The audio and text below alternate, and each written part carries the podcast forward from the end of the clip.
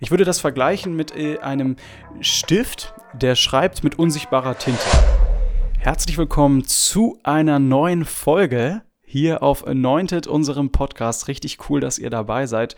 Heute mit einem deepen Thema, die Autorität mhm. der Bibel. Ich freue mich schon drauf. Matthias natürlich auch mit am Start. Natürlich. Natürlich. Und ich hoffe, ihr habt schon unseren neuen Trailer gehört. Falls nicht, hört ihn euch nochmal an. Da Stimmt. kriegt ihr ein paar persönliche Infos über uns. Ähm, ja, den Trailer wollten wir schon ewig aufnehmen, aber jetzt hat es endlich geklappt. Endlich. Und jetzt ist, jetzt ist es auch das, äh, der Rahmen dieses Podcasts fertig. Ähm, ich, ich weiß nicht, den Trailer am Anfang, den wollten wir rausnehmen. Wieso nochmal? Ja, der, weil der einfach so irgendwie, das klar, war ne? zu, ja, zu wenig Informationen irgendwie, ne? Also, genau, die, weil wir sind davon ausgegangen, dass alle ja von YouTube kommen und uns dann schon kennen. Aber, na gut. Dem ist, dem ist vielleicht nicht so, ne? Das kann gut sein. Nee, Nee. Aber wir beginnen mit einem Zweiteiler, Freunde. Mit einem Zweiteiler zu dem Thema, welche Autorität hat die Bibel? Und vielleicht denkst du jetzt, äh, der du das hörst, okay, das äh, hattet ihr schon. Ich höre mir die Folge, die habe ich schon gehört, also muss ich mir das nicht anhören. Keine Angst, es wird heute Schwarzbrot geben. Also wir gehen noch tiefer rein. Äh, letztes Mal war Milch, diesmal Schwarzbrot. Falls ihr Folge 8 noch nicht gehört habt, könnt ihr es euch gerne anhören, aber ihr könnt auch ohne die Folge hier gut folgen. Wir sprechen darüber, inwiefern Gott die Bibel inspiriert hat. Wir haben darüber gesprochen in Folge 8, dass Gott sie inspiriert hat, aber inwiefern hat er sie inspiriert? Und ähm, war die Bibel vielleicht sogar ein Diktat oder ist das zu weit hergeholt? Ist die ganze Bibel Gottes Wort? Ich freue mich drüber. Ähm, wir sprechen auch über ein Inspirationsverständnis, ähm, ähm ja, was wir, wo wir einfach fragend sind, wo, wo wir vielleicht hintendieren mhm. oder ich hintendiere, wir gucken mal. und ich bin gespannt auf das Gespräch und aber bevor es bevor es losgeht mit äh, diesem wichtigen coolen Thema natürlich die alles entscheidende Frage, wie geht's dir eigentlich? Das wird von das wird jedes Mal ah, egal. Ja, mir, mir, mir geht's äh, gerade aktuell sehr gut, ähm, aber es ist auch echt bei mir um um mal ein bisschen äh, ja, das auch vielleicht mal äh, anders zu gestalten.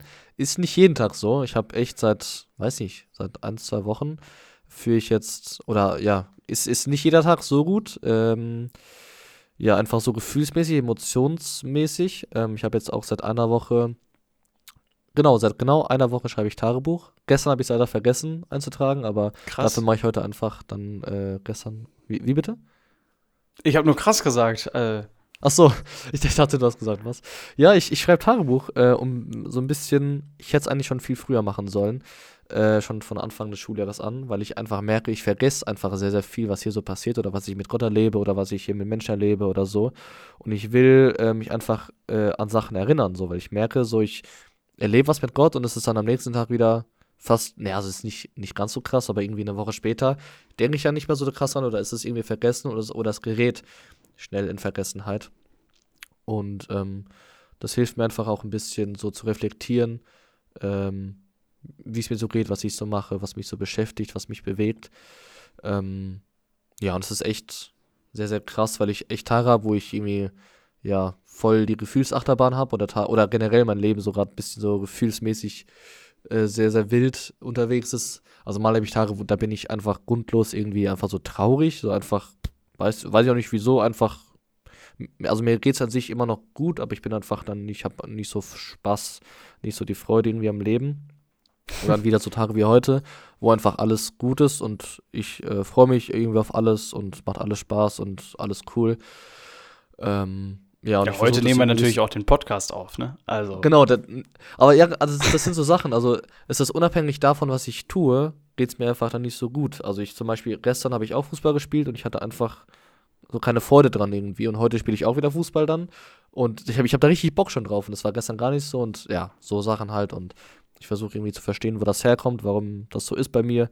Oder versuche einfach durch, durch das Sachbuchschreiben auch irgendwie da, äh, ja, vielleicht zu verstehen, wie ich das, wie, wie ich das hinbekomme, dass ich da einfach gut damit umgehen kann. Äh, ja, und es ist einfach sehr, sehr interessant, wenn ich mir das dann zum Beispiel an so einem guten Tag durchlese, was ich an so einem eher schlechten Tag äh, so aufschreibe, kann ich mich selbst gar nicht mehr so richtig nachempfinden. Also ich schreibe da Sachen auf und am nächsten Tag lese ich die und denke mir, ey, was war denn gestern mit dir los? ich verstehe mich da selbst einfach nicht. Aber gut, das ist äh, ja irgendwie so gerade so eine Sache bei mir. Ähm, genau, aber ist zum Glück nicht jeden Tag so. Von daher, äh, ja, mal, mal ein anderer, mal ein tieferer Einblick in mein Leben. Also ich kann auf jeden Fall Tagebuch schreiben, sehr, sehr, sehr empfehlen. Ja, krass, das war äh, mal ein Einblick in die Gefühlswelt Matthias. nee, also echt, ist krass. Vielleicht kennt das ja jemand von euch, vielleicht fühlt sich jemand angesprochen. Ähm, Finde ich interessant, dass du so ein Tagebuch machst. Ich glaube auch geistlich, dass das echt wertvoll ist. Ich mache jetzt nicht direkt ein Tagebuch, ja. aber ich schreibe mir auf, was äh, Gott so spricht. Und es ist mhm. wirklich mhm. wertvoll, wenn man dann da nochmal reinschaut äh, nach einer Zeit. Cool, nice. Ja. Ja, ich freue mich schon auf das Thema. Ich freue mich auch ähm, auf deine Meinungen und von dir zu hören, auf deine Gedanken ähm, als jüngerschaftlicher Theologe am, im Glaubenszentrum. und äh, ja, genau. Ich würde sagen, wir, wir fangen an, ne, oder? Yes, es ist ja ein perfekter Übergang. Es geht bei mir um, um Buch, jetzt geht es auch um Buch, um das Buch Gottes, Halleluja. Komm on. Und äh, ja, geht ja auch darum, wer hat denn das geschrieben oder woher kommt das? Und ja, ich, ich habe sehr, sehr, sehr Bock und ähm, ja, lass uns starten ne? mit, dem, mit unserem First, First Point. Genau, wir gehen heute ein bisschen Punkte durch. Ähm, sehr deutsch und sehr strukturiert. Nämlich so äh, der erste ist die normgebende Autorität der Bibel. Was bedeutet das? Äh, ihr kennt vielleicht Werte und Normen, das hatten die Leute, die nicht Religion hatten in der Schule. Werte und Normen sind halt einfach ähm, äh, jetzt kann ich es gar nicht erklären, definieren, weil einfach klar ist, Werte, weiß man doch. Also kannst du das definieren? Was sind Werte und Normen? Ich würde sagen, das ist das, was die Gesellschaft für moralisch gut empfindet. Also das, wonach sich eine Gesellschaft hält. Also es ist einfach, ist einfach klar, dass man bestimmte Dinge tut, weil so die Gesellschaft funktionieren kann, weil sich darauf die Menschen. Oder ich, also ist ja auch eine gute Frage, spannende Frage. Ich will, ich will kein Fass hier öffnen, aber woher kommt Moral, woher kommt denn diese Werte und Normen? Warum haben sich ja Menschen darauf geeinigt, es ist gut, nicht äh, anderen Menschen Schaden zuzufügen, jemand anderen zu verletzen, weil eigentlich sind wir Menschen eigentlich egoistische Wesen und sind nicht nur auf uns be be beschränkt und wollen für uns das Beste. Warum haben wir uns geeinigt darauf, dass Menschen töten nicht gut ist? So, aber das ist zum Beispiel ein Wert, Menschen töten ist nicht gut oder stehlen ist ja. nicht gut. Darauf hat man sich geeinigt. Oder, oder pünktlich zu sein. Das ist zum Beispiel dann ein eher kultureller deutscher Wert, zu sagen, ja, um 11 Uhr ist 11 Uhr. In anderen Ländern ist das ja dann Stimmt. so, wir treffen, wir treffen uns nachmittags und dann ist es halt irgendwann. Ja. ja. auf jeden Fall. Also, aber jetzt ist natürlich die Frage, äh, was gibt Werte und Normen? Du hast gerade schon gesagt, Gesellschaft, die Gesellschaft irgendwie, ne?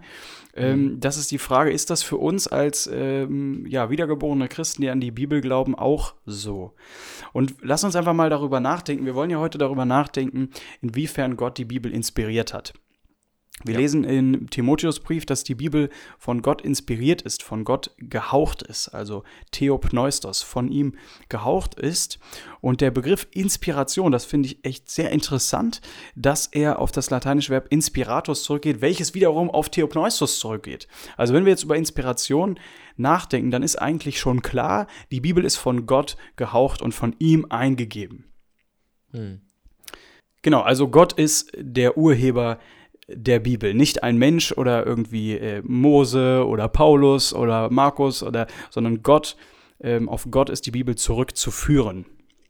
Yes, und das, das bestätigt auch äh, der, der gute Ecker, der gute Ecker Schnabel. Und zwar, äh, also wir haben auch echt einige Zitate hier mit drin von einfach von äh, Theologen, von guten Leuten. Was die, was die Bibel lehrte, war zum Teil umstritten, nicht jedoch, was sie war, nämlich die gewisse, unverbindliche Offenbarung Gottes. Also, dass Gott die Bibel eingegeben hat und dass sie von ihm kommt, das war, das ist safe. Ähm, trotzdem kann man sich natürlich über den Inhalt, Inhalt streiten. Gerade jetzt äh, in unserer Zeit ist es ja da, ist das äh, ja no normal geworden, dass ja. genau gibt noch mehr Meinungen, noch mehr Sachen und, und jeder muss sein Senf dazugeben. Ähm, aber dass es eben von Gott kommt und dass eben der Autor Gott ist, das ist, das ist safe. Genau, es ist eine gewisse und verbindliche Offenbarung Gottes. So, es gibt ja auch Prophetie oder so, das ist auch Offenbarung Gottes, aber das ist nicht so gewiss und verbindlich wie die Schrift.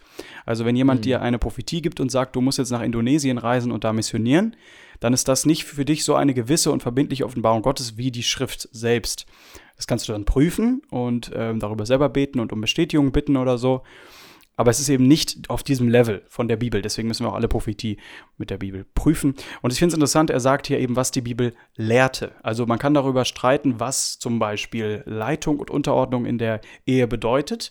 Aber dass es sie gibt, Darüber ist, mhm. wenn ich die Bibel als verbindliche und gewisse Offenbarung Gottes verstehe, nicht zu streiten, weil es steht ja dort. Ähm, Genau, stimmt, und ja. da äh, geht eigentlich direkt das nächste auch hinein. Ich versuche auch mal einen Übergang. ähm, nämlich äh, David Hollatz, der wird uns heute noch mehrmals begegnen. Das ist ein Luthera lutherischer Dogmatiker, also Protestant. Und der ist Luther sehr anhängig. Und Luther hat auch gesagt, dass die Bibel die einzige Auctoritas ist. Ne? Also Latein Auctoritas, Autorität weil er eben bewusst gegen die römisch-katholische Kirche sagen wollte. Nicht die Tradition äh, steht noch daneben, sondern die Bibel an sich ist die einzige Auctoritas normativa. Das bedeutet die einzige normgebende Autorität und Vollmacht. Sie entscheidet in Kontroversen. Sie entscheidet, was richtig ist und was falsch ist.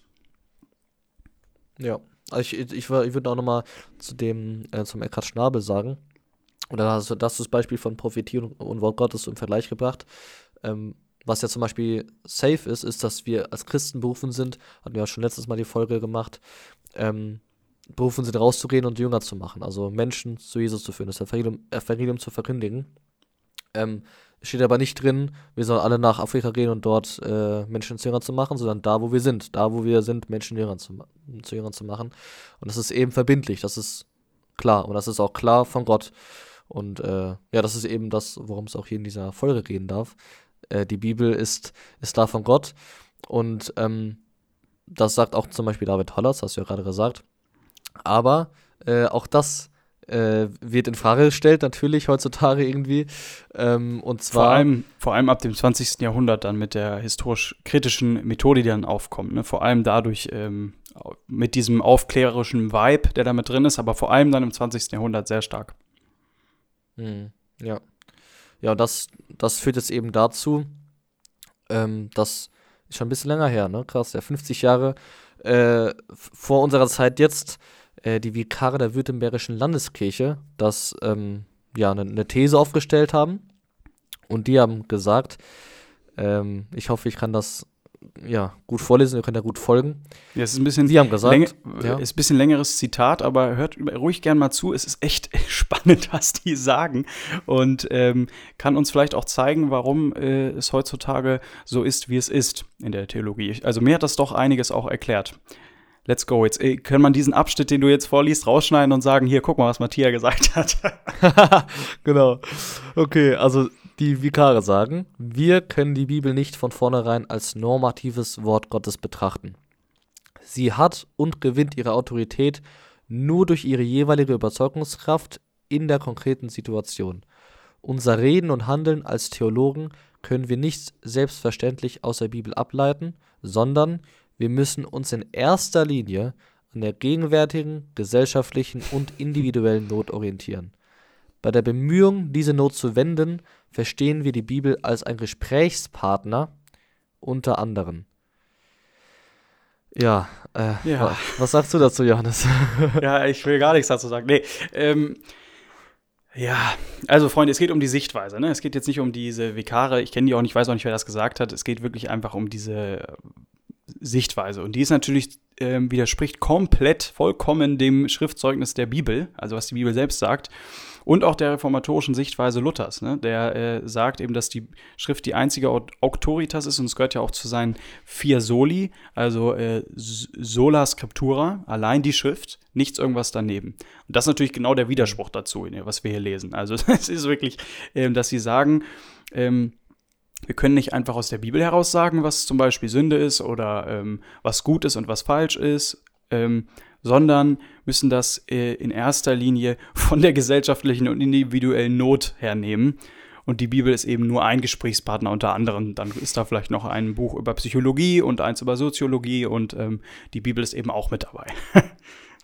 ja, krass. Also ich, ich denke, wir wollen nicht sagen, dass irgendwie psychologische Erkenntnisse oder solche Erkenntnisse, die, die von Menschen äh, gemacht sind, schlecht sind. Nein. Und dass sie bestimmt helfen können, aber es geht einfach auch um diese, diese Priorität, die sie auch setzen, dass sie sagen, okay, die Bibel ist einfach nur eins unter vielen, etwas, was sie benutzen unter vielen, ähm, aber eben nicht das Wort Gottes und das, was uns äh, Normen und Werte lehrt, was uns auch Moral lehrt. Ähm, ja, und ich, ich denke, ich weiß, was du meinst, dass es dir ein bisschen wie sowas offenbart hat, wie jetzt auch die Entwicklung in der Kirche heutzutage ist. Ähm, weil das ja auch einfach eine Folge ist der Aufklärung und der Folge des Humanismus, dass Mhm. eben gesagt wird, wir müssen uns zuerst am Menschen orientieren, zuerst daran orientieren, okay, wie, was ist mit uns los? Es muss gesellschaftlich geguckt werden, individuell geguckt werden. Uns redet um Menschen, uns redet nicht mehr um Gott. Und das, was eben die Bibel ja ist, ist einfach ein, ist ja die Offenbarung Gottes an die Menschen und es geht in der Bibel um Gott, es geht um sein Erlösungswerk, es geht ähm, in erster Linie um ihn und es geht darum, was er mit uns vorhat und was sein, was sein Wille ist, ähm, ist die Gebrauchsanleitung Gottes für unser Leben. So, es geht eigentlich immer nur noch um Gott und wir verkehren das oder was, was heißt wir, äh, dem, ja, so- also die Me Die Menschen, die solche. Thesen, genau, ja, ich wollte es jetzt nicht so direkt sagen, aber die Menschen, die solche Thesen aufstellen, verkehren das eben um. Also komplett, kom komplett das Gegenteil von, Mhm. die Sichtweise ist nicht auf Gott, sondern nur noch auf den Menschen. Und das Wort Gottes und das, was damit alles mit Gott zu tun hat, das wird eben dann einfach äh, re relativiert und nicht als Priorität gesehen. Ne? Ja, das ist natürlich krass, weil das eben auch nicht, das sagt ja, was Sie hier also schreiben, schreibt ja nicht irgendein Philosoph oder ir ir- also irgendjemand oder ein Soziologe oder sonst wer, sondern das schreiben ja Theologen. Also eigentlich äh, könnte man denken, äh, weiß ich nicht, kann ich nicht beurteilen, ob ja oder nein. Ich kann es nicht beurteilen. Ich sage auch nicht nein. Ich kann es nicht beurteilen, sage ich nochmal ganz bewusst. Ähm, sagen äh, wahrscheinlich gläubige Leute. Ähm, sollte man denken. Und die sagen so etwas. Und das ist natürlich schon heftig, weil wenn das jemand sagt, sag ich mal, der, der gar nicht an Gott glaubt oder so, dann kann ich das verstehen, ne? weil dann musst du dich ja irgendwie auch am Menschen orientieren. Und die machen eben genau das, was wir eben festgehalten haben. Die bestimmen Werte und Normen durch die Gesellschaft. Und wir, sage ich mal, als Nachfolger Jesu, wir bestimmen ja unsere Werte und Normen. Deswegen ist, ist vielleicht jetzt auch gut den Bogen geschlagen, ähm, ist die Bibel normgebende Autorität, weil wir unsere Normen und Werte aus der Bibel herausziehen und nach ihr leben. Wir zum Beispiel Sex vor der Ehe leben wir nicht aus, obwohl in der Gesellschaft das okay ist, weil die Bibel es sagt. Sie ist die, die, der Grund unseres, ähm, ja auch unseres Lebensstils und auch unserer Sicht von Gott. Ne? Ja, ja. Also übrigens sind Vikare, vielleicht mal zur Erklärung, sind diejenigen, die äh, fünf, ja, fünf Jahre Theologie studiert haben, ne? Geht fünf Jahre lang. Ja, Oder die ja. auf jeden Fall Theologie studiert haben und jetzt eben sozusagen ihr Anerkennungsjahr machen. Ich glaube, zwei Jahre geht das, richtig? Ja, das weiß ich nicht ganz genau, ja- wie das in der evangelischen Landeskirche ist, aber die sind auf jeden Fall schon kurz vorm ähm, Pfarrer sein, ja, Pastor sein. Kurz davor, Pfarrer zu werden und das ist eben die These oder das, die Einstellung, mit der sie dann in ihr Amt gehen und damit Kirche prägen, damit Gemeinde prägen, damit Leib Gottes prägen, ne? Schon krass. Ja, Ähm, ja und jetzt, Aber ja, du hast, willst du noch was sagen dazu? Sag gerne. ich, ich hätte jetzt übergeleitet zum nächsten Punkt. Ja, genau, mach das. Lass uns So, weggehen von nämlich, diesem. Also wir, ja, wir haben es ja, wir ja schon ein bisschen angedeutet, ne, oder angerissen, ich habe es auch schon so gesagt. Äh, unser zweiter Punkt ist, die Bibel ist das Wort Gottes, also die Bibel als das Wort Gottes. Ähm, das, das, wir, wir haben auch schon äh, geredet von einem Selbstzeugnis der Bibel. Äh, da nehmen wir 1. Korinther 2, Vers 10, steht das klar. Uns aber hat es Gott geoffenbart durch seinen Geist. Also ist das, äh, das Wort Gottes. Und das ist ähm, ja, das auch, was wir, was wir glauben, was wir auch vertreten, dass das Wort Gottes nur durch den Heiligen Geist verstanden werden kann.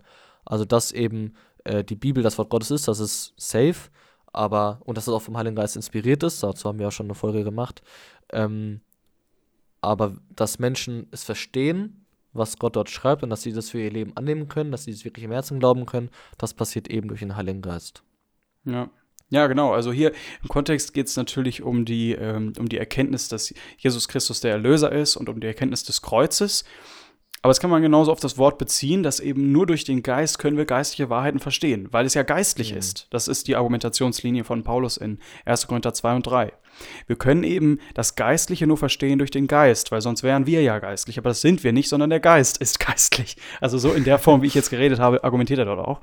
Ähm, weil das Fleisch kann das nicht erkennen.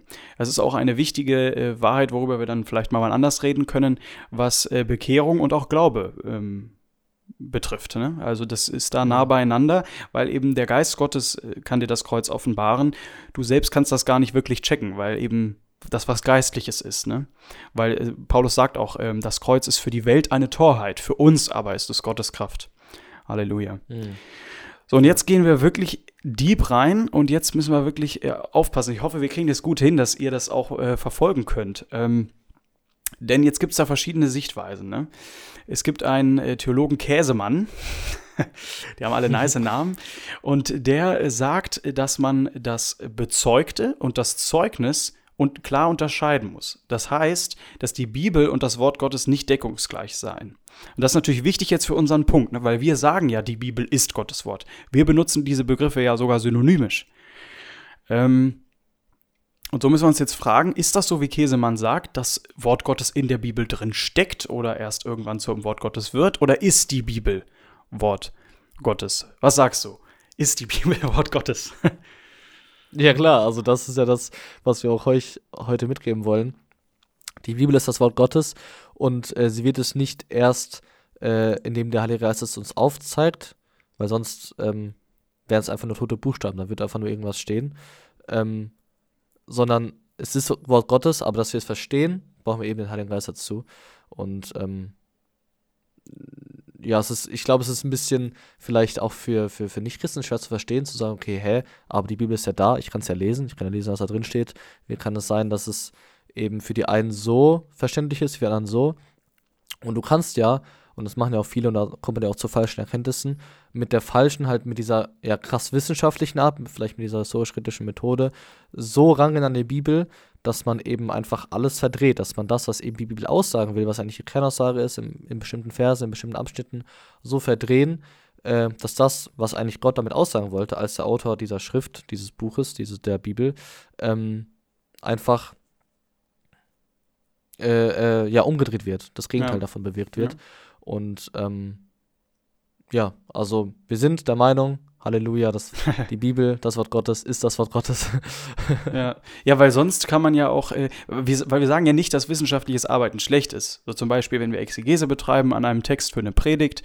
Exegese bedeutet die Auslegung, die Lehre der, also die Kunst der Auslegung ist das, dass ich eben ähm, da verschiedene Methoden anwende zum Beispiel, schau mir die Wörter genau an, die Grammatik und so. Das ist ja alles gut, weil wir dadurch das, die Bibel mehr verstehen können. Wir können sogar Gott erleben dadurch. Das ist schön. Mhm. Das ist was Wunderbares. Das kann zur Anbetung Gottes werden.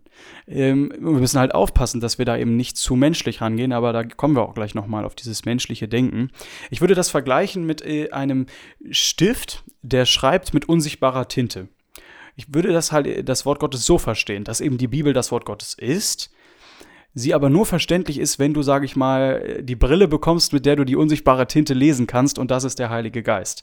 Vielleicht erklärt das ein bisschen besser das, denn die Bibel bleibt immer Wort Gottes. Sie verändert sie, sie wird nicht irgendwie dann Wort Gottes, wenn du glaubst, sondern sie ist es ja schon. Nur sie wird dann irgendwie erst aktiv in deinem Leben, weil du anfängst zu glauben ähm, und weil du dem auch Glauben schenkst. Ich denke, das ist auch ein, da braucht es auch einen Schritt von dem Menschen. Ja, der Geist Gottes offenbart es dir, aber auch zu sagen, ja, ich glaube daran, ich nehme das an und äh, möchte das äh, glauben für mich. Ja. ja, ja. Und ja, dass die, die Gefahr oder die, eben das, was passiert, wenn man eben sagt, okay, die Bibel ist nicht das Wort Gottes, sondern einfach ein Buch über das, äh, wo, wo Menschen geschrieben hat, das Menschen geschrieben haben, über Gott zum Beispiel, ähm, dann wird man eben so eine Art Handwerker des Glaubens. Also man baut sich selbst seinen ja. Glauben zusammen und baut sich das so zusammen, wie, wie einem das persönlich passt. Ähm, und einfach und, und geht so ran, dass man sagt, okay, ich, ich glaube das und das, das sind meine Glaubenssätze, hat ja jeder Mensch irgendwelche Glaubenssätze im Leben oder irgendwelche Sachen, die er wichtig findet und richtig findet. Ähm, und hol mir das und hol mir die Bibel dazu und mach mir das so, dass es äh, meinen Ansichten passt. Ich mache mir die Welt, wie und sie mir gefällt. Ja, so, so ein bisschen, ne? An, anstatt zu sagen, okay, das ist, das, das ist die Autorität, was ich gerade lese, das ist der Wille Gottes, den ich gerade lese, und ich muss mich eigentlich dem Wort Gottes anpassen und nicht das Wort Gottes mir. Mhm. Ähm, aber das ist eben dann ja, das, was passiert. Ähm, weil dann glaubt man nämlich auch, oder kann passieren, oder die meisten, die das eben so sehen, dass Menschen das geschrieben haben, ähm, dass eben nur ein bestimmter Teil der Bibel das Wort Gottes ist oder eben gar nichts. Ähm, und dann kommt man eben wieder zu diesem Zeugnis, äh, zu diesem Zitat der, der württembergischen Vikare, äh, die sagen, okay, wir müssen uns an der Kultur, an der Gesellschaft orientieren und nicht mehr am Wort Gottes. Mhm. Ähm, aber ich, ja, es, ist, es stellt einfach, es, es wirft sehr, sehr viele Fragen auf, wenn man sagt, das Wort Gottes ist eben nicht alles von, von Gott oder nur ein Teil oder gar nicht oder keine Ahnung. Weil wer entscheidet dann, was ist Gottes Wort und was nicht? Was ist verbindlich, was ist autorativ? Also müssen wir noch an irgendetwas glauben? Ist irgendwas noch Wahrheit in diesem Buch oder nicht mehr? Ähm, und ist, dieses, ist die Bibel überhaupt noch ein Maßstab für mein Leben? Soll ich mich daran halten oder nicht? Ist das wirklich Gottes Wille, was da drin steht? Ja. Ähm, und das, das ist wirklich eine krasse Gefahr, weil dann Ja. weißt du nicht, weil, weil, weil dann weißt du auch nichts mehr über Gott. Das ist eigentlich das Buch, das uns zeigt, wie dürfen wir unser Leben leben oder wie sollen wir unser Leben leben in einer Art und Weise, die von unserem Schöpfer, der, der uns gemacht hat, der sagt uns, wie wir am besten leben, damit wir ein gutes Leben haben. Das ist schon mal eine gute Sache. Ähm, und wir erfahren auch einfach nicht mehr oder können oder sind verblendet, das zu sehen, wer Gott ist und wie er ist und was er getan hat und, und, und ähm, Ja. ja. Und es gibt wirklich viele äh, Theologen, die das dann auch sagen, ne, dass eben ein bestimmter Teil Wort Gottes ist, zum Beispiel das Evangelium oder so, aber andere Teile sind eben nur menschlich. Und da würden wir eben diesen Unterschied äh, nicht ziehen, sondern alles, was in der Schrift steht, ist Wort Gottes. Auch wenn Paulus sagt, das ist jetzt meine persönliche Meinung, ist es trotzdem Wort Gottes. Das Mhm. darf man Ja. jetzt nicht falsch verstehen. Ne? Das heißt nicht, dass wir alle Single bleiben sollen, weil Paulus sagt das ja an einer Stelle. Aber es, ist, es, es gehört zum Wort Gottes. Das heißt, da steckt eine Wahrheit drin, die wir verstehen müssen. Und ähm, was das bedeutet, darum geht es jetzt nicht. Aber das ist äh, eben wichtig, dass wir da nichts ausklammern, sondern dass wir sagen, das, die ganze Bibel ist das Wort Gottes. Äh, Es wird auch gefährlich, wenn wir was ausklammern. Das kommt dann aber auch in Teil 2. Ähm, Johannes sagt in der Offenbarung dazu was, dass das nicht gut ist. Aber bleibt gespannt. Ja, und ähm, ist in einem Vers, der ist natürlich, äh, vielleicht fragt ihr euch, warum kommt der jetzt nicht? Oder vielleicht fragst du dich das auch nicht, aber ich denke, der müsste eigentlich kommen, Mensch. 2. Timotheus 3, Vers 15 bis 17. Darauf wollen wir jetzt gar nicht genau eingehen, weil wir eben in Folge 8 da intensiv drüber gesprochen haben, über eigentlich fast jedes einzelne Wort. Und deshalb ähm, hört euch gern die Folge an, wenn ihr genau verstehen wollt, äh, ja, was der Zweck der Schrift ist, wozu sie dient, wie sie uns lehrt und wie sie uns nützt. Aber was wir festhalten können aus diesem Vers ist, dass die ganze Schrift, sagt der Vers, die ganze Schrift von Gott eingegeben ist. Alle Schrift steht dort. Keine Ausnahme. Paulus macht also keine Einschränkung. Alles ist von Gott eingegeben. Und das ist der Grund, warum wir jetzt auch in dieser Folge und auch in der nächsten Folge die Begriffe Bibel, Wort Gottes, Schrift, Heilige Schrift, wie auch immer äh, synonymisch, synonymisch benutzen und da keinen Unterschied ziehen. Das ist für uns alles das Gleiche. Amen. ähm, okay. Und wie können wir jetzt die Bibel verstehen? Durch den Heiligen Geist, das wissen wir. Aber gibt es da noch irgendwelche Voraussetzungen? Äh, wir sagen ja. Wieso? Weil in Römer 10, Vers 17 steht, demnach kommt der Glaube aus der Verkündigung, die Verkündigung aber durch Gottes Wort. Also der Glaube, der kommt aus dem Wort, aus der Bibel, aus dem Wort Gottes. Und er ist wiederum nötig, um die Bibel als das Wort Gottes überhaupt zu verstehen. Das ist, äh, ja, es ist, ich, ich finde, das ist logisch, das macht Sinn. Also du, durch das Wort kommt Verkündigung aus, also es wird gepredigt, was wird gepredigt, das Wort Gottes. Ähm, daraus kommt Glaube und äh, wir, wir brauchen diesen Glauben eben, um die Bibel als das Wort Gottes zu verstehen. Ja. Das nennt sich äh, fach, fachbegrifflich Testimonium Spiritus Sancti Internum. Also auf Do zu, zu Deutsch das innere Zeugnis des Heiligen Geistes. Äh, das hat übrigens auch Hollatz geprägt, diesen, diesen Satz. Ähm, ja, das eben, also was bedeutet das? Dass eben durch das Wirken des Geistes, also durch den Glauben, den er uns schenkt, die Bibel als das Wort Gottes erkannt wird. Ähm, und auch, also, also wir Menschen dann einfach checken können, ah, das ist Gottes Wort, okay, und das ist das ist autorati- autorativ für mein Leben und das brauche ich und das ist wichtig, das, das hat Gott gesagt. Ähm, aber obwohl wir Menschen es manchmal erst nicht checken oder auch wenn es nicht alle Menschen checken, dann ist es trotzdem ja bereits Gottes Wort. Also nur weil wir das nicht verstehen, heißt es nicht, dass es das nicht schon ist. Es ist es. Also Ja. das Wort, die Bibel ist, es Gott, ist Gottes Wort. Ähm, Ja, Und, und durch den Hollatz, äh, Glauben, das durch den Heiligen Geist bekommen wir eben Zugang Yes. zu einem Yes. Sorry. Ähm, Hollatz sagt auch, das ist mir eingefallen an dieser Stelle, dass eben die, dass die Schrift die verursachende Vollmacht hat. Das heißt, du liest die Schrift und fängst an zu glauben. Das ist eine verursachende Vollmacht. Sie hat die Vollmacht, in dir etwas zu verursachen. Du liest die Schrift und fängst an, sie zu verstehen. Und das ist eben diese Vollmacht, die sie hat durch den Heiligen Geist, durch den Glauben und das gehört alles irgendwie zusammen. Das ist ein Misch. Wir können das nicht trennen, sondern ähm, wenn, wenn du den Heiligen Geist nicht hast, dann kannst du die Bibel nicht verstehen. Wenn du nicht glaubst, dann kannst du sie auch nicht richtig verstehen. Es braucht eben dieses Zusammenspiel dieser Sachen. Und das ist gut zusammengefasst unter diesem Begriff Autopistie, den auch Hollatz benutzt. Und das bedeutet eben Auto aus sich selbst heraus, automatisch, kennen wir das Wort.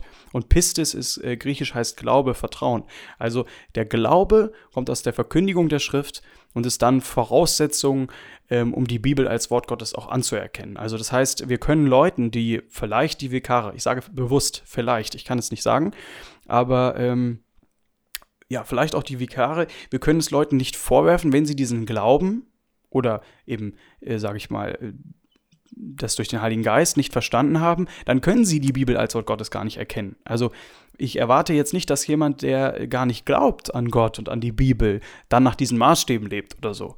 Ähm, sondern das kommt ja, ja dann erst ja. durch den Glaube und durch das Vertrauen, Pisses heißt auch Vertrauen, durch das Vertrauen daran kommt ja dann erst ähm, kommt erst, dass ich ähm, die Bibel als Wort Gottes annehme. Ne? Ja, stimmt. Ja, und um die Bibel eben auch noch ähm, richtig zu verstehen und nicht einfach nur, ja, nicht zu, nicht zu verstehen, ist eben wichtig, das ist unser äh, dritter Unterpunkt jetzt, die christozentrische Hermeneutik. Äh, da werden wir gleich mal drauf eingehen. Im Psalm 119, Vers 160, so ein riesenlanger Psalm, da steht, die Summe deines Wortes ist Wahrheit, also sprich über Gott, die Summe deines Wortes Gott ist Wahrheit und jede Bestimmung deiner Gerechtigkeit bleibt ewiglich. Ja. Ja, mega. Oh, nice. Ich, vielleicht kann ich nachher auch noch einen Bibelvers vorlesen. Nein, Spaß. Ähm, das ist auch gut. Ey, die Bibel ist so voll von Wahrheit, lesen wir hier, ne? Und es ist eben die Summe ja. des Wortes Gottes. Das heißt, äh, wir können nicht nur einzelne Bereiche des Glaubens betonen, zum Beispiel jetzt äh, Erlösung oder Gericht. Es gehört zusammen. Wir müssen beides betonen. Ähm, oder auch, dass Gott unser Erlöser ist, aber er, äh, Jesus unser Erlöser ist, aber er ist auch unser Herr.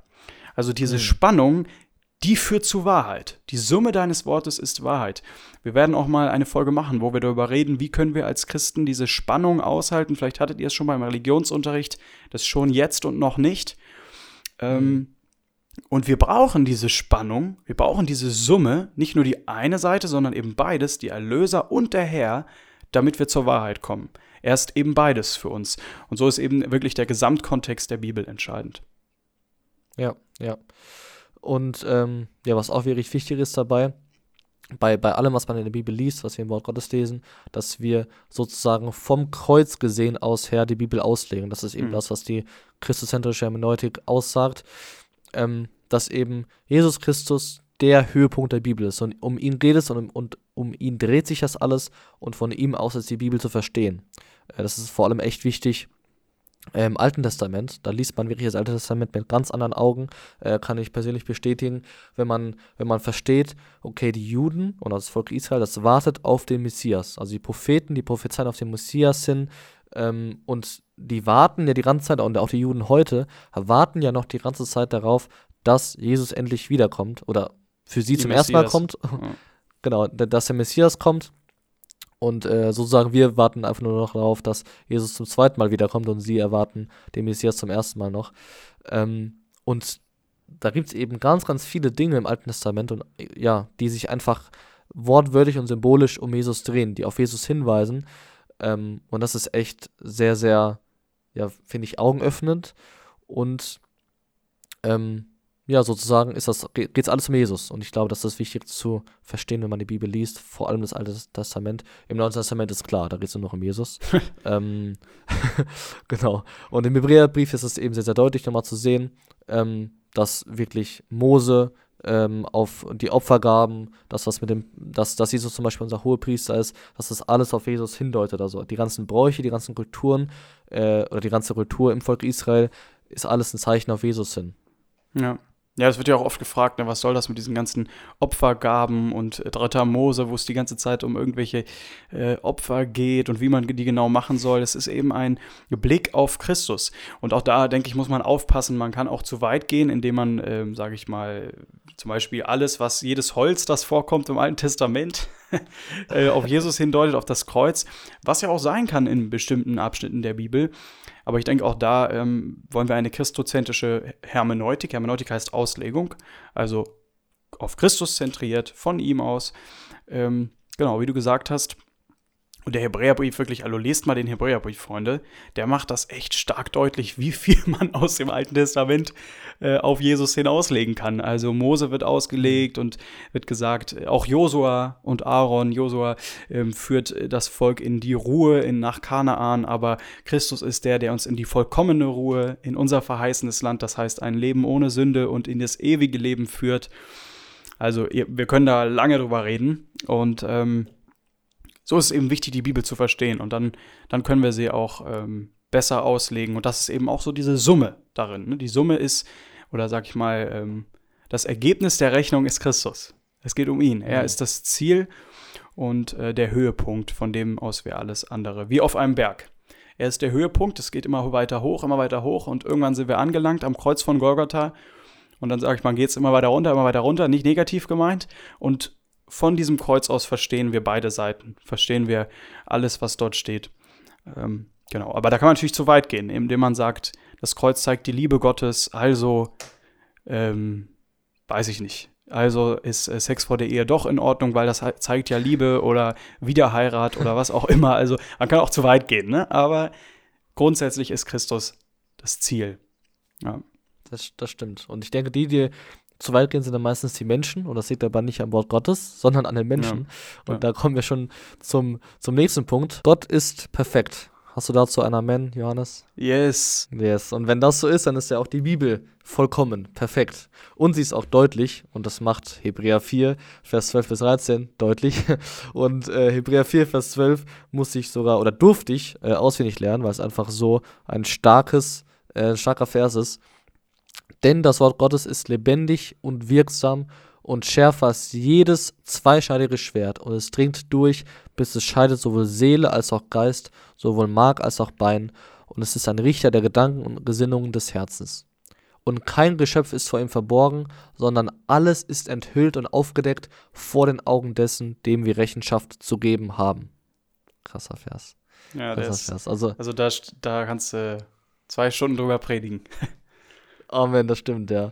Also die, die, die Grundessenz und das, was wir aus diesem Vers euch mitgeben wollen, ist eben das, was auch Hollands aus diesem Vers, denke ich mal, rausnimmt, perfekt, Perfektio, also die Vollkommenheit und äh, die Hinreichendheit der Schrift. Also es ist alles vollkommen, es ist alles klar und es ist auch das klar, ähm, was nötig ist, damit wir Menschen das Heil bekommen, also damit wir ähm, zu Jesus gehören, damit wir am Ende ewiges Leben mit ihm haben ähm, was yes. dazu nötig ist, also Glaube, Buße, ähm, um uns zu bekehren, das ist, das ist klar beschrieben und das wissen wir. Also wir können Gottes Errettungsplan und Gottes ähm, Willen, um uns zu erretten, das können wir klar rauslesen aus der Bibel. Ja, ja Jesus plus nichts. Jesus plus nichts, genau. das bedeutet auch das Wort Gottes plus nichts. Also wirklich, mhm. das reicht aus. Wir brauchen nicht noch eine extra Offenbarung, auf gar keinen Fall. Wir brauchen nicht noch einen Engel, der uns das zeigt. Es kann sein, dass ein Engel dir das Wort Gottes offenbart äh, und du das verstehst, aber nicht eine neue Offenbarung, die brauchen wir nicht, sondern es, es ist vollkommen und hinreichend. Und das Zweite, was Hollert sagt, ist äh, Perspicu Perspicuitas Claritas, nämlich Deutlichkeit und Klarheit der Schrift. Äh, also, Freunde, ihr könnt hier richtig angeben, ne? wenn ihr jetzt hier was gelernt habt, dann sprecht mit eurem Pastor und ihr könnt richtig angeben. Nämlich, äh, äh, Hollert sagt, da würde ich auch noch ein bisschen weitergehen, aber Holland sagt, zumindest in dem, was heilsnotwendig ist, ist die Schrift deutlich und klar. Ich würde sogar ein bisschen noch darüber hinausgehen und sagen, auch in vielen anderen Bereichen, was vielleicht nicht heilsnotwendig ist, ist aber die Bibel deutlich und klar. Also wir können sie verstehen, mhm. wir können sie auslegen und wir können auch Lehren daraus ziehen. Sie ist kein verschlossenes Buch, außer wir lesen es nicht mit dem Heiligen Geist ne, und glauben nicht. Das sind natürlich die Voraussetzungen, aber dann können wir die Bibel auch verstehen und ähm, können wir erkennen, was sie sagen will. Ja. Ja, ja das stimmt. Ja. Okay, also wir sind eigentlich ähm, ja schon so, so, ja, fast durch mit dem, was auf jeden Fall ähm, ganz klar ist, wo wir einfach sagen wollen, okay, Gott ist Autorität, Gott äh, und, und er offenbart sich und, und seinen Willen und seine Autorität in der Bibel und sie ist Gottes Wort. Ähm, und jetzt wollen wir ein bisschen übergehen zu einem Thema, was vielleicht äh, zu Diskussionen führen könnte ähm, und wo sich auch äh, viele Theologen schon da äh, die Köpfe eingehauen haben, verbal. ähm, die verbale Inspiration der Bibel. Ähm, ist die Bibel wie so eine Art Diktat von Gott eingegeben? Das, das sagt nämlich Johann, Johann Andreas Quenstedt. Willst du uns da mal mit reinnehmen, Johannes, was Yes. der so sagt? Ich, ja, ich möchte auf jeden Fall auch nochmal betonen, wie du gerade schon gesagt hast, äh, am Ende ist das Was, also der Inhalt der Bibel, entscheidender als das Wie, also die Inspirationsverständnisse. Wir können darüber jetzt reden und das ist auch ein interessantes Thema und wir hoffen, dass ihr ja auch äh, damit reingezogen werdet in dieses Interesse. Aber wie gesagt, am Ende geht es um den Inhalt und wir haben jetzt wirklich das schon abgeschlossen, haben gesagt, okay, ähm, die Bibel ist das Wort Gottes und sie hat die autoritative Kraft. Sie ist ähm, unser Lehrer und Richtschnur. So, aber jetzt gehen wir mal ein bisschen weiter und überlegen, wie genau könnte denn die Bibel eigentlich eingegeben worden sein, wenn in 2. Timotheus steht, die Bibel ist Gott gehaucht. Und dieser Quenstedt hat da so ein ja, so eine Idee, wie das sein könnte. Und er sagt nämlich, dass der Bibelverfasser von Gott einen Impulsus bekommt, also den Anstoß, die, ähm, den Res, die Inhalte und sogar die Verba, Worte. Und da geht er natürlich sehr weit. Er sagt also, der Anstoß kommt von Gott, sozusagen zu Paulus jetzt als Beispiel, schreib mal. Und dann gibt der Paulus die Inhalte und dann auch die Worte, wie er das schreiben soll. Und dann sind sozusagen die ähm, Bibelverfasser, ja, er benu Quenstedt benutzt da so Beispiele. Er sagt, sie sind nur die Hand, nur die Schreibfeder, nur die Schreibtafeln des Heiligen Geistes und ähm, geben eigentlich nur wieder, was Gott sagen möchte. Und es ist äh, eben Gottes Autorität und Vollmacht und er sagt eben, was zu sagen ist. Und es geht gar nicht so sehr um Paulus, sondern es geht darum, was Gott vermitteln möchte. Genau. Hm. Ja, so und das, was Quenstedt ja auch noch sagt, ist eben, dass äh, die Bibel so ein, ein, ein Diktat Gottes ist. Er, er sagt Diktamen, Diktat, ein Diktat Gottes. Gott Ja. sagt, also wir kennen die aus der Schule. Gott sagt was vor und der Mensch schreibt es auf, sozusagen. Ähm, die Frage ist jetzt, okay, ist der Mensch, der das aufschreibt, sind die Verfasser der jeweiligen Bücher der Bibel jetzt Marionetten? Ähm, nee, nee, glauben wir nicht, glaubt Quenstedt nicht, sondern Gott gebraucht den Menschen. Das ist ein Zusammenspiel zwischen Gott und dem Menschen. Ähm, und er gebraucht ihn eben dadurch, dass Menschen die Heilige Schrift geschrieben haben, Gottes Wort geschrieben haben. Ähm, jetzt sagen halt viele, auch die dagegen sind, gegen, ähm, oder die da, ja, argument argumentativ dagegen sind, gegen diese verbale Inspiration, ähm, dass es ja auch zum Beispiel Prophetien gibt, ähm, die vom Heiligen Geist kommen, wo Menschen vom Heiligen Geist hören, irgendwas, äh, was in der Zukunft passieren soll, und das eben an andere Menschen weitergeben. Und es ist ja schon so, dass Menschen ähm, den Gedanken bekommen und das dann selbst auch sagen und selbst die Worte finden für das, was Gott ihnen gezeigt hat. Ähm, vor allem, wenn man irgendwie ein Bild hat, zum Beispiel eine Vision hat, irgendwie, dann sagt man, dann weiß man, was das Bild bedeuten soll von Gott und weiß es von Gott, aber wie genau wir das jetzt sagen, das ist dann uns überlassen beim prophetischen. Also so, so habe ich es erlebt. Es gibt natürlich auch ähm, oftmals Sachen, wo Gott klare Worte spricht und das dann einfach nur weitergegeben wird von Menschen. Ähm, aber das ist eben dieses Argument, dass Prophetie ja auch nicht kein, also dass Prophetie nicht immer Diktat ist. So. Ähm, allerdings ist es ja bei Ver Verbalinspiration schon so, dass ähm, es das Wort Gottes ist, das autorativ ist. Also es hat Bestand für die nächsten 2000 Jahre und vielleicht noch länger darüber hinaus. Und es ist der Wille Gottes. Also es ist einfach ein, ein krasses Level von, von äh, Offenbarung Gottes an die Menschen. Und Ja. dass Gott über seine, über seine Schrift wacht und dass er ähm, klar sagt, was da rein soll und was nicht. Und das sogar vielleicht ins verbal inspiriert. Das äh, ist schon äh, auf jeden Fall im Bereich des Möglichen, sagen wir es mal so. Ja, und es ist halt einfach ähm, eine andere Nummer als jetzt Prophetie, ne? wie du schon gesagt hast. Also, weil Prophetie wird ja anhand des Wortes Gottes gemessen. Das heißt, das ist die Ja. Messschnur für uns. Das gibt nicht nur Normen und Werte, sondern es gibt auch Lehre über Gott, über das, wie er ist, auch über sein Wesen. Also es geht da nicht um, äh, ich sehe eine Blume und du bist so wunderschön. Das ist ja cool. Diese Prophetie ist ja nice, Mhm. aber es ist einfach nicht auf dem Level wie die Schrift. Und Ja. ähm, deswegen würde ich auch diesem Gedanken mit dem, ach, es sind ja nur Marionetten und so, und wir sind das ja auch nicht, würde ich sagen, es ist schon ein Unterschied, ob jemand die Heilige Schrift schreibt oder ob eine Prophetie weitergibt. Ähm, genau.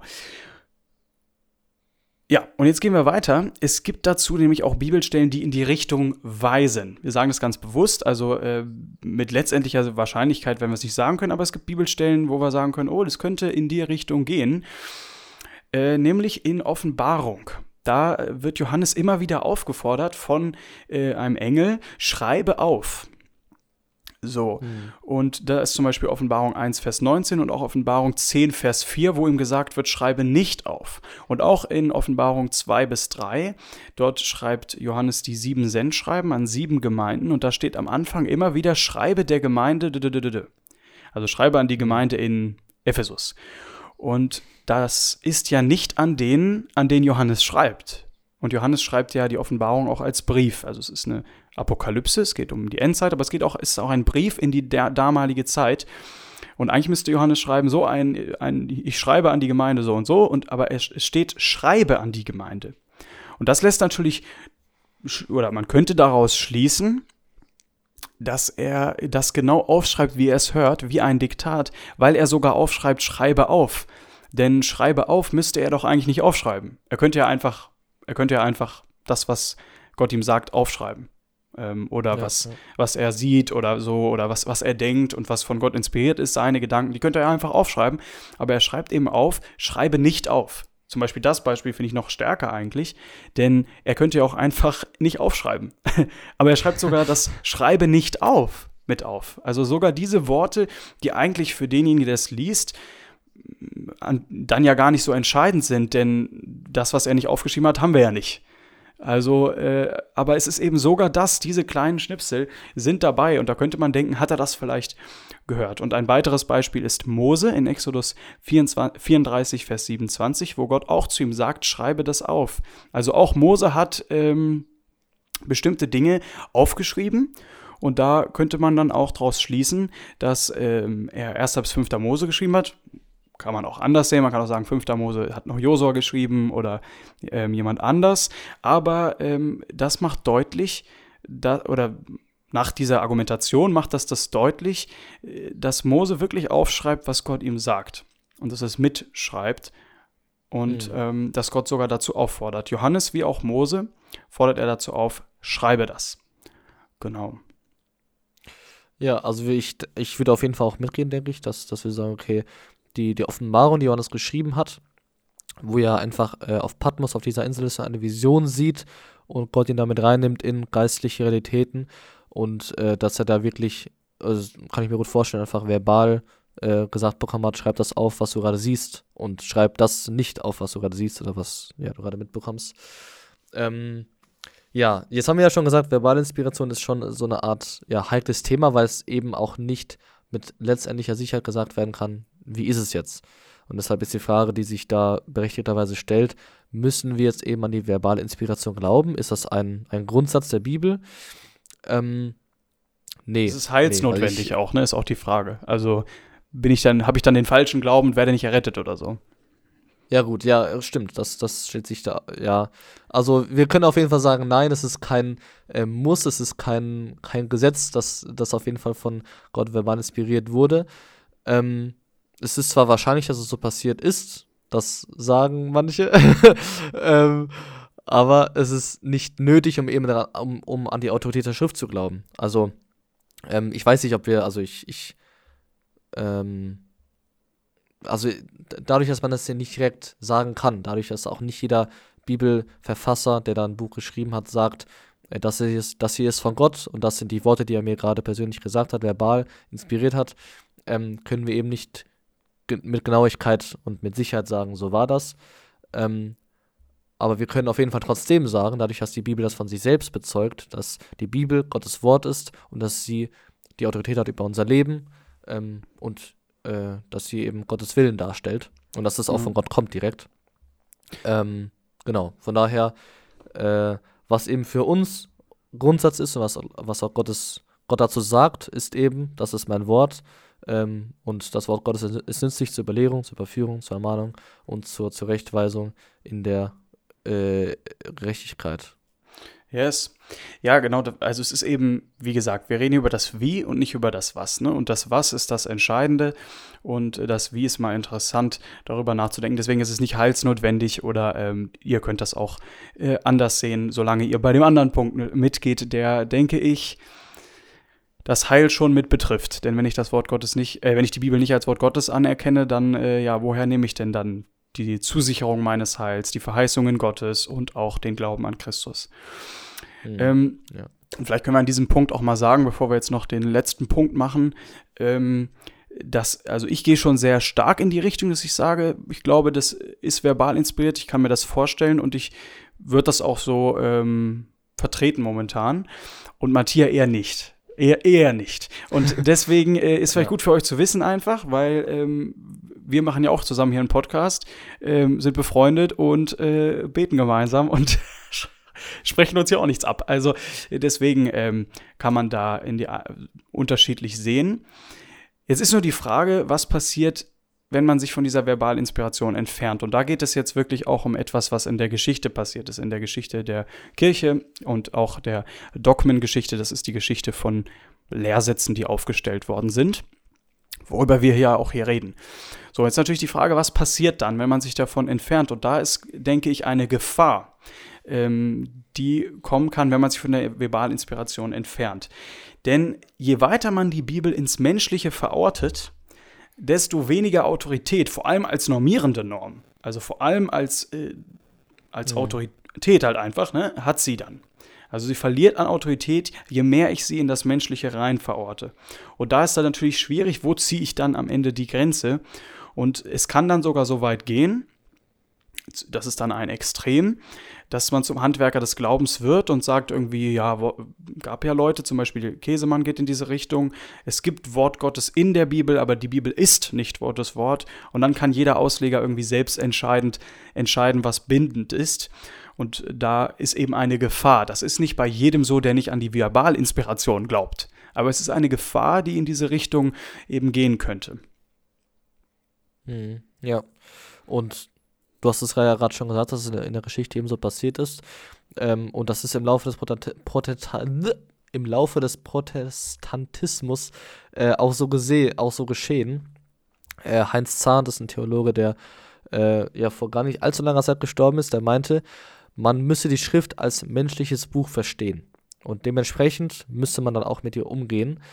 Und das ist eben eigentlich, finde ich, ein gutes, gutes äh, Beispiel, um zu schauen, was unterscheidet uns die jetzt eher konservativ benannt werden von liberaleren äh, Theologen.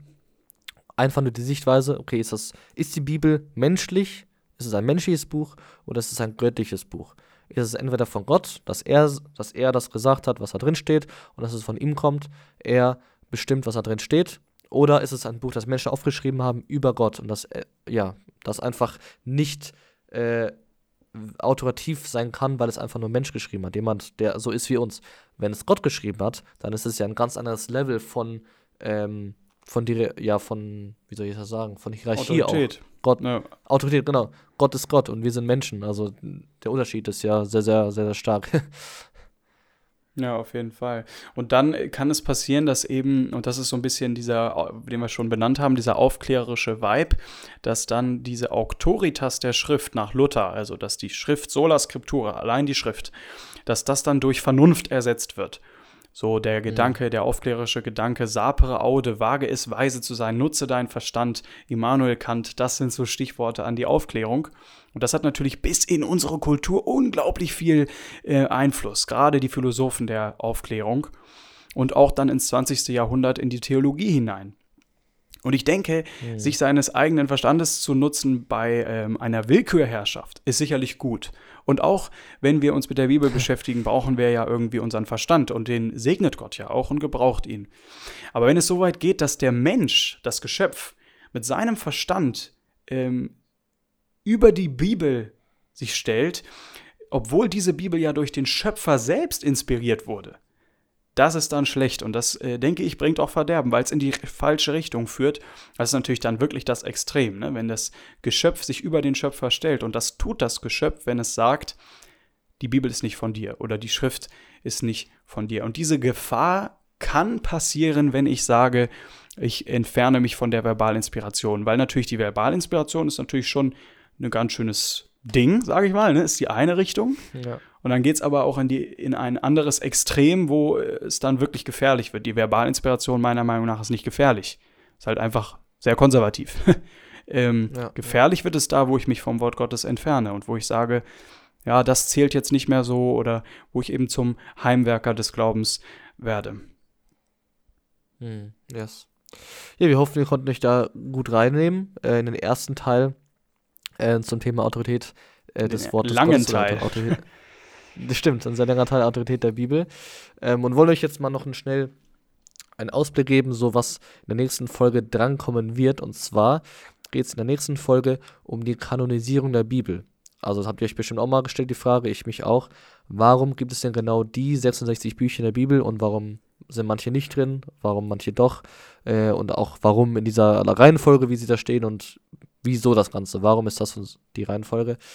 Ähm, dann beschäftigen wir uns noch mit den Fragen, kann der Bibel noch etwas hinzugefügt werden, also kann man da noch was dranhängen oder wegstreichen?